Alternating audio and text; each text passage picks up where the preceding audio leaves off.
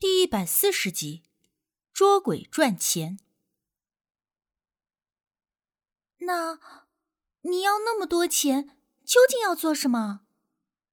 我实在是想不到，周大宝如今不过就是几岁大的孩子，要这么多钱干嘛？周大宝又叹了一口气：“唉，周顺生病了，我要救他。”生病了？什么病需要那么多钱？我追问着。我也不知道，我听他们说是心脏生病了，说保守估计需要二十几万才可以。周顺夫妻没有钱，已经放弃了。如今周顺在家等死，可是我想要救他。周大宝定定的看着我说。我闻言，不禁也跟着皱起了眉头。心脏病二十几万，确实只是保守估计吧，或者说只是个起步价也有可能。在我们国家，看病贵、看病难，这并不是什么稀奇事儿。很多看不起病的人，最后也只能回家做所谓的保守治疗，其实不过就是等死而已。我对周顺夫妻没有什么感觉。因为这样的情况的人实在是不在少数，但却很心疼周大宝。这样吧，我先把我的钱都给你，你拿着这些钱先带着周顺去医院，后续的我会帮你想办法的。我说着，拍了拍周大宝的手，让他不用担心。周顺说：“二十万对他们是天文数字，活了一辈子也没见过那么多钱。”你小小年纪，去哪儿弄那么多钱啊？周大宝反问。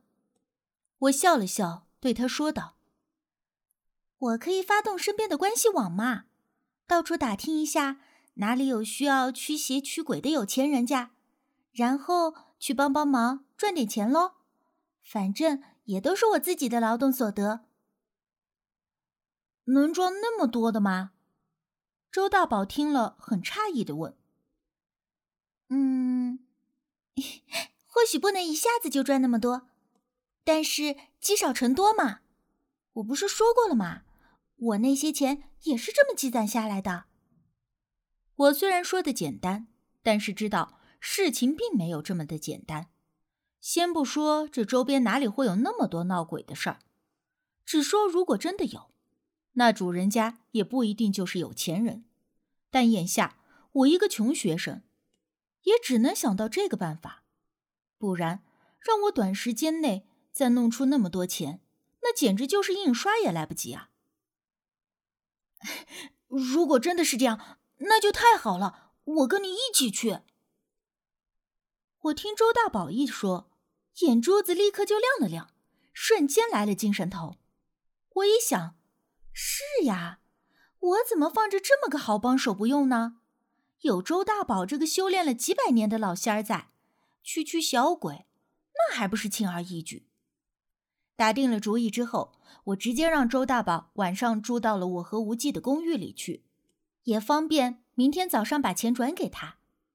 我带着周大宝回了公寓，刚站在门口，我还没等开门呢，周大宝的表情忽然一变，一步就挡在了我的面前，口中发出了猫科动物警告的低吼声。我吓得连着退了两步，问他这是怎么了。周大宝挡在了我的面前，他说感觉到这个房子里有很厉害的东西。而他的话音刚落，大门咔嗒一声就被推开了。无忌站在门前，他先是看到了周大宝，立刻挑了挑眉心，表情顿了一下，显然也是有些惊讶的。而后他又看了看站在周大宝身后的我。目光中有着询问之意。啊，这个是周大宝，之前我跟你提过的，这就是为了报恩而留在周顺身边的那个老仙儿。我赶紧给无忌介绍着，无忌又将目光落回了周大宝的身上，审视着上下打量，而我又向周大宝介绍道：“大宝，这个就是我的朋友无忌，他是……你是什么？”没等我的话说完，周大宝就打断了我的话，冲着无忌冷冰冰的问了一句。无忌轻挑眉心，继而直接转身的回了客厅，没有理周大宝。我在后面不免的尴尬的苦笑。后来我带着周大宝进了屋，他一直在警惕的盯着无忌，就好像是一只猫在警示着狗一样的生人勿近的表情，这让我十分不解。但是我问无忌或者是周大宝，他俩之前难道是认识，或者？为什么这么看不上对方？可他俩谁也不回答我，弄得我郁闷又无奈。周大宝，你也别总瞪着大眼睛了，累不累啊？你要救周顺的这笔钱可都是无忌赚来的，换个角度说，无忌倒也算是你的救命恩人呢。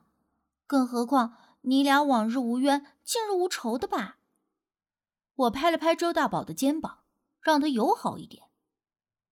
而周大宝忽然阴恻恻的说：“你知不知道他是个什么东西？你就你先回房。”周大宝话没说完，无忌直接打断了他，让我先回房间去。我好奇，周大宝的后半句话是什么？无忌是什么东西？但是无忌的目光让我不容置疑。没办法，我只能拎着包回了房间。寻思着，等无忌不在的时候，有机会再问周大宝也不迟嘛。怪就怪这高档公寓的隔音设施太好了。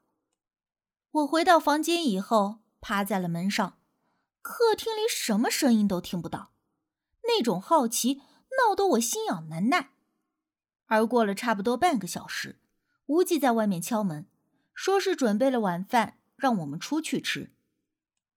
当我来到餐厅时，就见周大宝已经坐在了桌子前，吃的那个津津有味，而且脸上的那种敌意也完全的消失不见了。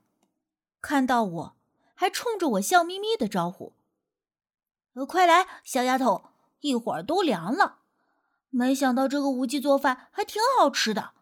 周顺夫妻对我好是好，可做的饭菜那味道……哎。周大宝说着，摇了摇头。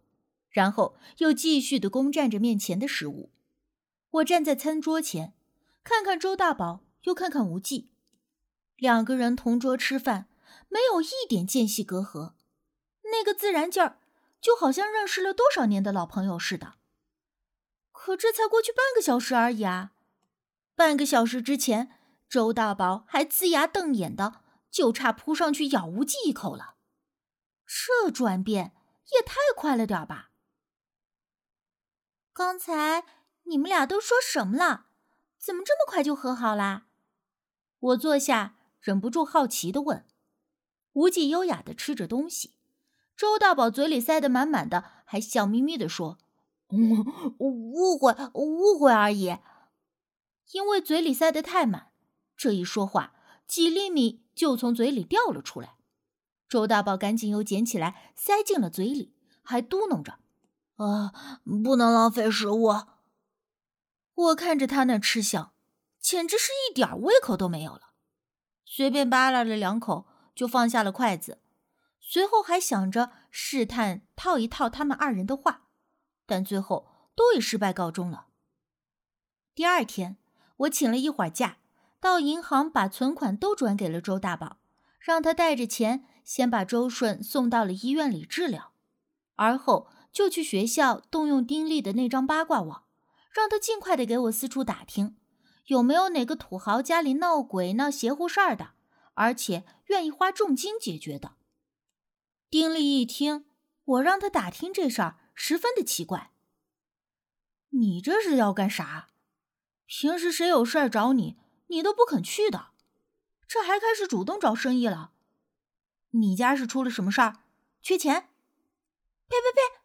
你家才出事儿了呢，我不过是需要尽快的赚一笔钱，有急用。我白了他一眼。你赚钱干啥？我那儿还攒了万儿八千的，你要是急用，我先借给你。丁力非常仗义的说：“我知道他爸妈平时给的零用钱不多，说是儿子要穷养，那万八千的也不知道他是从哪个牙缝里挤下来的，愿意无条件的给我，倒是让我很感动。行了，你那钱还是留着吧，你就给我好好的打听一下我交代的事儿就行了。我并不想动用丁力的钱，他瘪了瘪嘴。那行吧，我打听到了就告诉你。而一天之后，丁力那张八卦网果然就打听了我需要的消息，而且还非常的符合我所期望的标准。丁力说：“我跟你说啊，这家是做大公司的，女儿突然就惨死了，所以愿意花大价钱给女儿办丧事。如果说土豪，那这家确实不能更土豪了。要不要跟你联系联系？”这办丧事，我也不擅长啊。我让你找的是需要驱鬼驱邪的人家。我无奈道。丁力白了我一眼。哎呀，你先听我把话说完啊！这邪乎事儿还在后边呢。